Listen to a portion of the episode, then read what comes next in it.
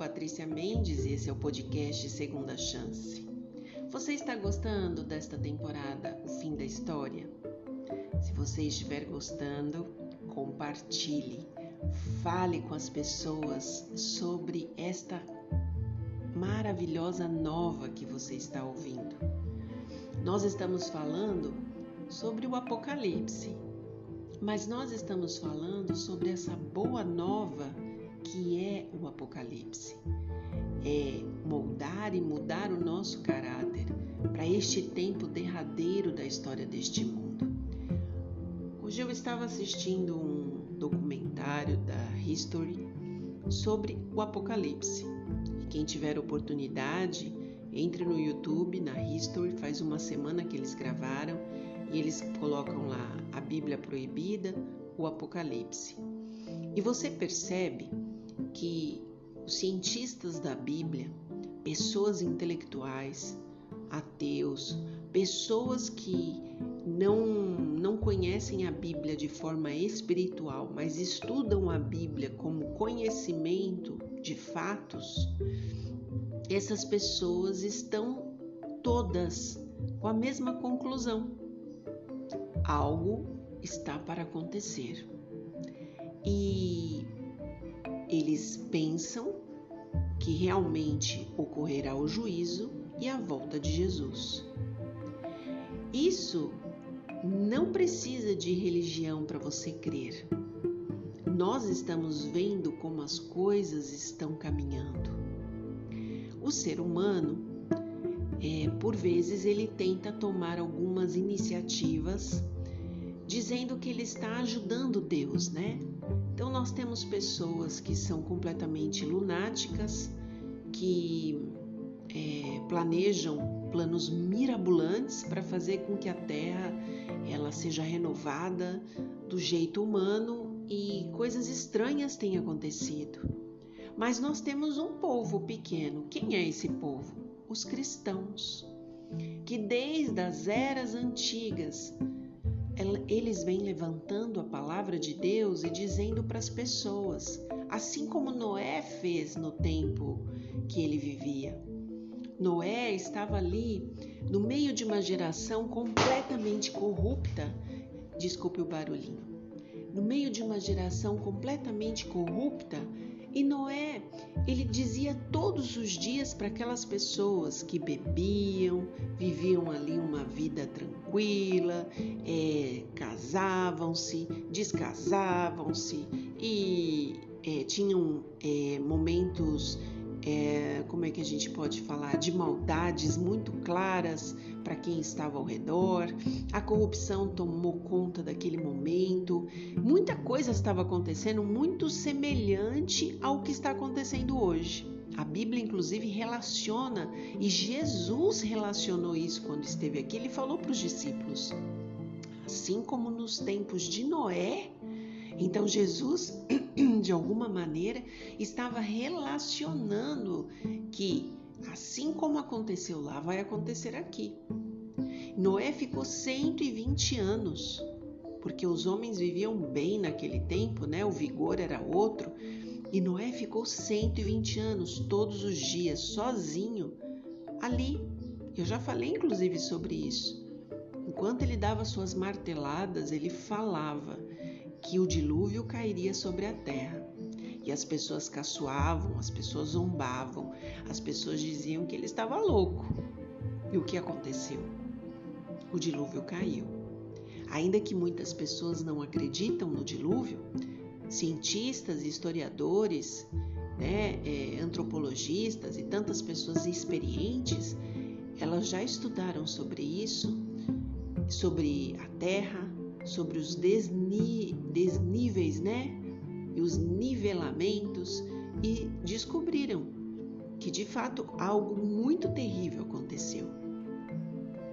Porque a Bíblia não tem mentiras, não é história da carochinha. Deus não está ali fazendo furula com a cara de ninguém. Existe um progresso bíblico desde Gênesis até Apocalipse. E eu e você estamos agora num momento muito, muito importante e especial na história deste mundo. você está aqui como a geração que está participando deste momento delicado e estranho que a Terra está vivendo. E você precisa saber o que que você quer para sua vida. O que que você decide para você? Quais são as escolhas que você vai fazer? Porque Deus quer que você faça escolhas. Deus ele salva pessoas racionais, pessoas de decisões. E ainda que você não faça uma escolha ao lado dele, nem ao lado do inimigo dele, ainda que você faça a sua escolha, você terá que responder por ela. Isso é muito importante para que você entenda. Por isso, ao ouvir estes áudios de podcast, compartilhe com outras pessoas. Existem pessoas completamente é, ignorantes no que está acontecendo, no sentido de desconhecer, no sentido de não compreender, de não entender e que precisa de luz. Você está sendo a luz ao ouvir este áudio de podcast. Tome este podcast e compartilhe com pessoas que você sabe que podem estar precisando saber sobre Jesus e os fatos que tomarão conta desta terra neste momento. O tema que nós vamos falar hoje é não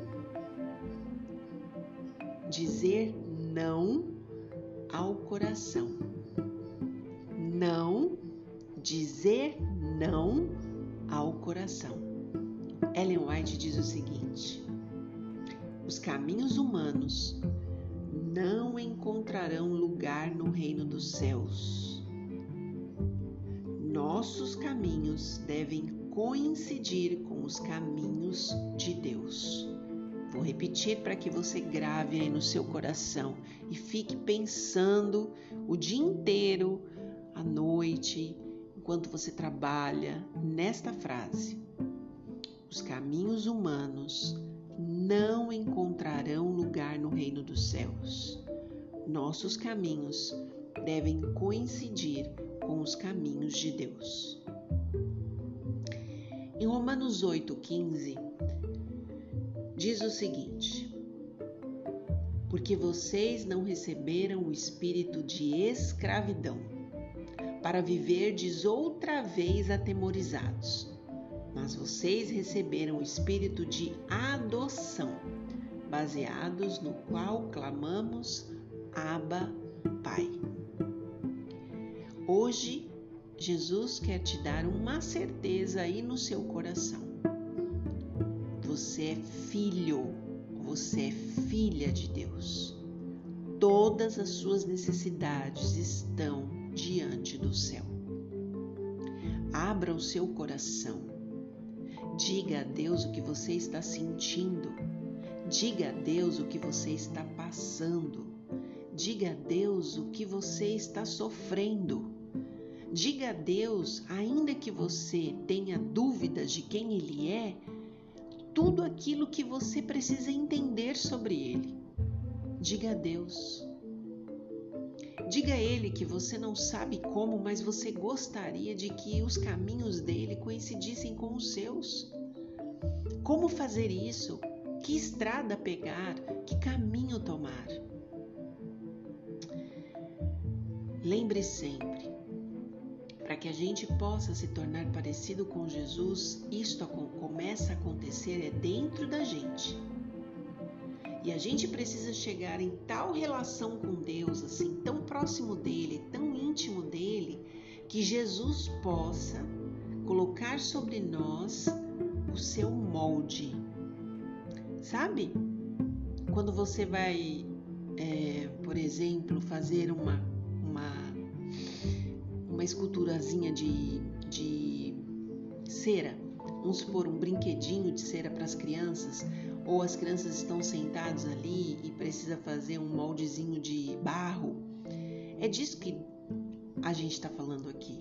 O que Deus quer é que a gente dependa tanto dele, tanto dele, que ele consiga moldar as coisas, além de dentro de nós, para que a gente faça a vontade dele, fora de nós, para nos favorecer no caminho que ele tem para a gente. Lembra daquele verso que eu ensinei vocês e que eu gosto muito? Jeremias 29, 11 diz o quê? Eu é que sei os planos que tenho a vosso respeito. Deus está falando isso. Eu é que sei os planos que tenho a vosso respeito. Planos de paz e não de mal, para dar o fim que você espera. É disso que Jesus está falando aqui. Moldar a gente, a vontade dele é deixar com que as coisas aconteçam conforme a vontade dele e fazer é, dele o nosso melhor amigo e nos tornarmos íntimos dele a ponto de falarmos estas verdades que sentimos, desejamos, queremos e ele conseguir falar: olha, este caminho aqui que você está me falando é muito bom, mas este outro aqui que você está falando não é bom. Essa resposta aqui que você está esperando, eu vou te dar e as coisas vão sair ok. Esta resposta aqui que você está esperando, ela não vai vir. Porque se eu der o que você está pedindo, as coisas vão degringolar. É ter intimidade com Deus a ponto de confiar nele e deixar que ele vá te dando os passinhos corretos para que você chegue naquele grande dia, quando as trombetas tocarem e Jesus apareça nas nuvens do céu, você seja grato você esteja feliz, porque todos os seus caminhos foram levados até ali. Você conseguiu chegar. E é isso que vai importar. No final de tudo, o que eu quero dizer para vocês, o que vai importar é onde o caminho que você tomou vai te levar. É isso que vai importar. Nós precisamos nos esvaziar de nós e nós precisamos dar lugar a Jesus dentro do nosso coração. Mas nós vamos falar aqui sobre quantos de nós temos aqui dentro do nosso coração vários ídolos, vários tipos de ídolos. E quando nós temos dentro do nosso coração vários tipos de ídolos, eu quero dizer para você com tristeza: não tem espaço para Jesus. Jesus não compete com outras coisas. Jesus é Jesus. Ele é o Rei do universo.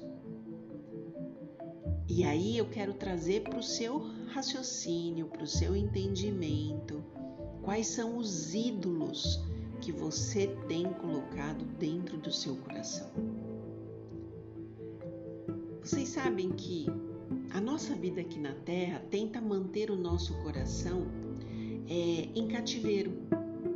Nossos pensamentos, nossas afeições, elas são centralizadas, por exemplo, em ídolos que você muitas vezes nem pensa que é um ídolo, mas nos nossos negócios, nas nossas posições, na nossa família, no culto que nós fazemos ao nosso próprio corpo. É, a dedicação que às vezes exagerada a tudo que nós fazemos em relação a nós mesmos, alimentando o nosso ego, o nosso orgulho próprio, a nossa vaidade. Isso são ídolos para Deus. Nós acabamos nos apegando às nossas opiniões, às nossas maneiras de ser. Nós vamos acariciando ídolos na nossa alma, no nosso coração, e a gente não consegue submeter o nosso eu à vontade de Deus. Porque o que vale mais é aquilo que eu amo, é aquilo que eu gosto, é aquilo que eu quero. Porque o que importa mesmo, e essa é a frase do mundo neste momento, é o ser feliz. A gente se apega à nossa própria vontade, às nossas próprias ideias e a gente vai excluindo o Deus da verdade. O Deus que diz que tem certas coisas que não são importantes de fato. Eu gosto muito de um verso bíblico que eu não lembro agora a passagem, e se eu lembrar, eu vou colocar na descrição. Ele fala que aquilo que para o homem é loucura, para Deus é aquilo que é bom. Mas aquilo que para o homem é bom, para Deus é loucura. Olha que coisa! Deus olha e fala: gente, olha o que essas pessoas estão decidindo, olha o que essas pessoas estão querendo, olha o que essas pessoas estão vivendo. Eu só estou trazendo isso para que você vai aí na sua mente pensando quais têm sido os seus ídolos, quais têm sido é, as coisas que têm tomado o seu maior tempo, a sua maior disposição, quais têm sido as coisas que têm brilhado nos seus olhos. Por exemplo, ficar horas e horas numa rede social faz com que você observe a vida das pessoas e você cobice, você deseje, você pense, você naufrague em certas circunstâncias e sentimentos e porões da sua alma. Isso também é um ídolo. Tanto de likes, o tanto de compartilhamentos, isso também são ídolos. Pense nessas coisas. É importante para você trazer para o seu coração o que que tem tomado o seu tempo. Qual é realmente é, o teu objetivo com determinadas circunstâncias? A gente precisa se esvaziar da gente mesmo. Ao fundo tem um cachorrinho latindo, mas não se apegue nisso. A gente precisa se esvaziar de nós mesmos, porque Nada nessa terra tem valor. E eu vou te falar sobre isso. Uma vez eu conversei com uma pessoa falando sobre isso, e quando eu vou dar palestras, eu falo sobre isso. Tudo, tudo nesta terra, tudo que você põe no seu coração, seja pessoas, seja coisas, tudo isso no grande dia da volta de Jesus quando os céus se abrirem e as trombetas tocarem, tudo isso não vai poder fazer nada por você. Tudo isso vai perder valor imediato. Só vai estar ali você e o céu. Você. Você tem que pensar o que, que você está construindo, desejando, para que naquele momento você esteja de pé. O que, que você está fazendo por você na sua vida que está te encaminhando para que você fique de pé? Dinheiro, roupa, condição financeira, status, ego. Nada disso vai te segurar de pé. Nenhuma pessoa que você idolatra hoje cantores, artistas, nenhuma pessoa vai te segurar de pé. Nada vai te segurar de pé. E você tem que se fazer essa pergunta. Eu estou me desprendendo das coisas que me prendem e tentando me tornar semelhante a Jesus? Gostar das coisas que Jesus gosta? Pensar nas coisas que agradam o coração dele? Porque, gente, isso traz felicidade de verdade. Eu sei que hoje você talvez está me ouvindo aí e não entenda o que eu estou dizendo, mas eu posso dizer para vocês com conhecimento de causa. Mais de 20 anos eu corri atrás de coisas que não tinham o menor valor e alcancei muitas delas. E dentro do meu coração hoje eu vivo uma paz que não se compara a nenhum outro momento da história da minha vida. Porque eu entendi quem é Jesus. Eu entendi que Jesus me ama, que Ele cuida de mim, que Ele tem planos para minha vida, que o meu caráter precisa parecer com o dele. E ainda que eu não consiga, eu quero deixar isso claro, não existe perfeição nenhuma em mim. E eu posso dizer com muita, muita tranquilidade Imperfeita eu sou e luto como qualquer pessoa. Todos os dias eu caio e levanto, eu caio e levanto, eu caio e levanto. Mas lembra quando eu ensinei para vocês naquela playlist que nós temos sobre o fruto? A alegria, o contentamento, a certeza do cuidado de Deus, ele permanece. Você cai, você chora, você se prostra, você aprende, você levanta, mas Deus não tira o sorriso dos seus lábios porque Ele sabe que é Ele cuidando de você. E você tranquiliza o seu coração porque você sabe também que Ele não vai largar da sua mão. Isso é muito importante para você. Então, nós estávamos falando sobre a necessidade da gente se esvaziar de nós mesmos. A gente precisa disso. E isso não é tudo não para nossa vida. Mas a gente precisa renunciar aos nossos ídolos. Só que aí, quando a gente renuncia aos nossos ídolos, e eu esqueci até de falar, às vezes uma droga, um remédio, tudo isso, gente, tudo isso é para a gente raciocinar, tá?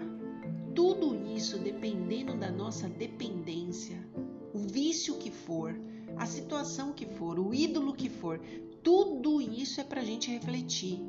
O que que eu tenho colocado meu coração? O que que eu tenho dito que sem aquilo eu não vivo? O que que aquilo para mim é importante, é mais importante que tudo? O que que eu tenho abandonado a minha família? Tipo, pensa nessas coisas. Isso vai trazer muitos outros pensamentos para você. Só que no momento que você toma a decisão de tirar essas coisas do seu coração, acontece um outro fenômeno dentro de você. Há um vácuo desolador dentro do seu coração. Esse vácuo vai abrir, esse buraco vai abrir, porque você está tirando coisas que são muito, muito importantes para você. E aí você precisa fazer o quê? você precisa preencher.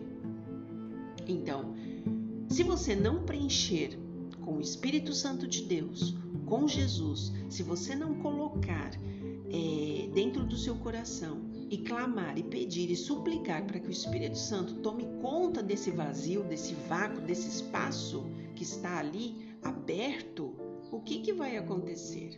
A Bíblia diz que o mau espírito ele toma conta da gente com mais sete espíritos maus. E quando eles entram, eles habitam ali.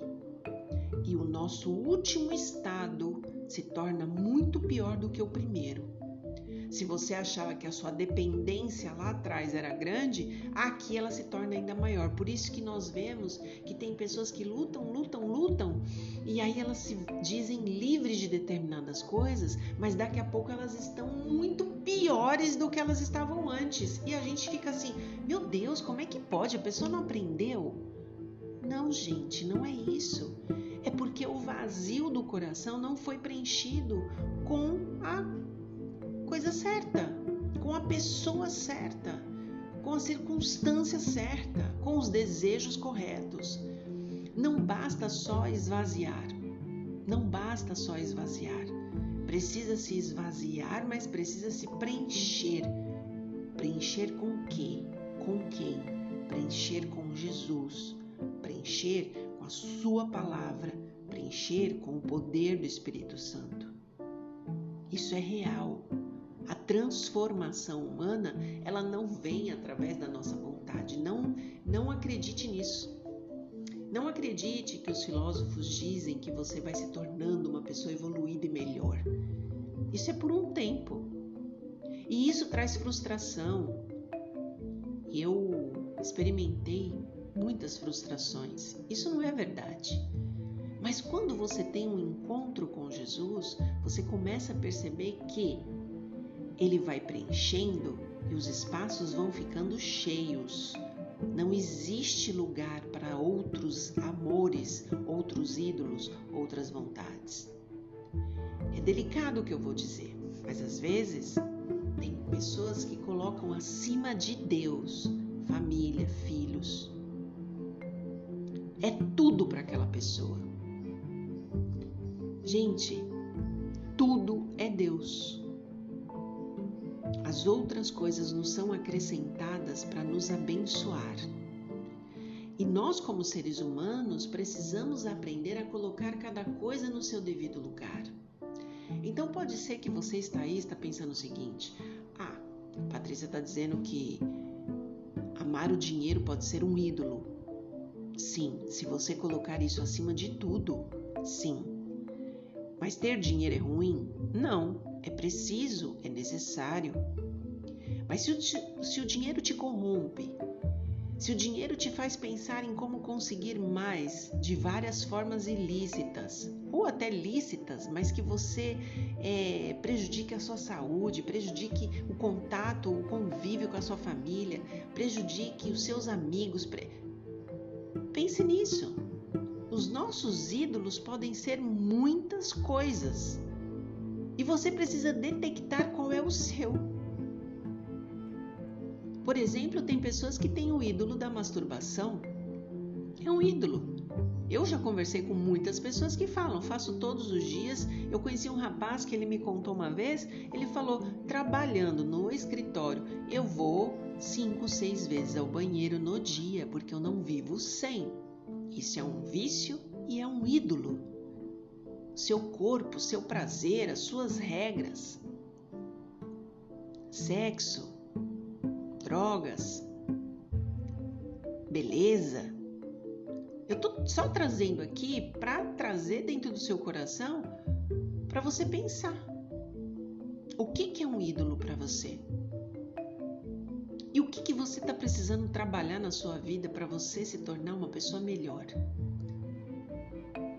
Nada disso, nada disso que eu mencionei, tudo que estiver passando na sua cabeça que eu não sei o que é, Nada vai fazer diferença naquele dia que as trombetas tocarão e você vai ver o rosto de Jesus. Ou você vai estar de pé, olhando para Jesus humildemente, sabendo que você fez o que tinha que fazer para chegar ali.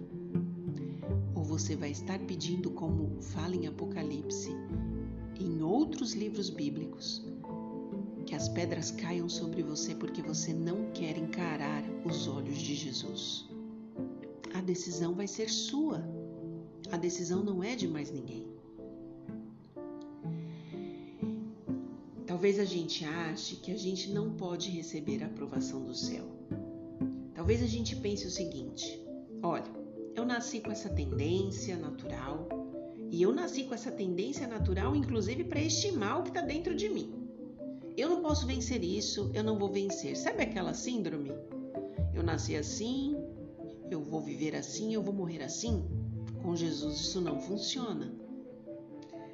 Gente tem que tomar as providências necessárias para que Deus consiga vencer toda tendência pecaminosa dentro de nós.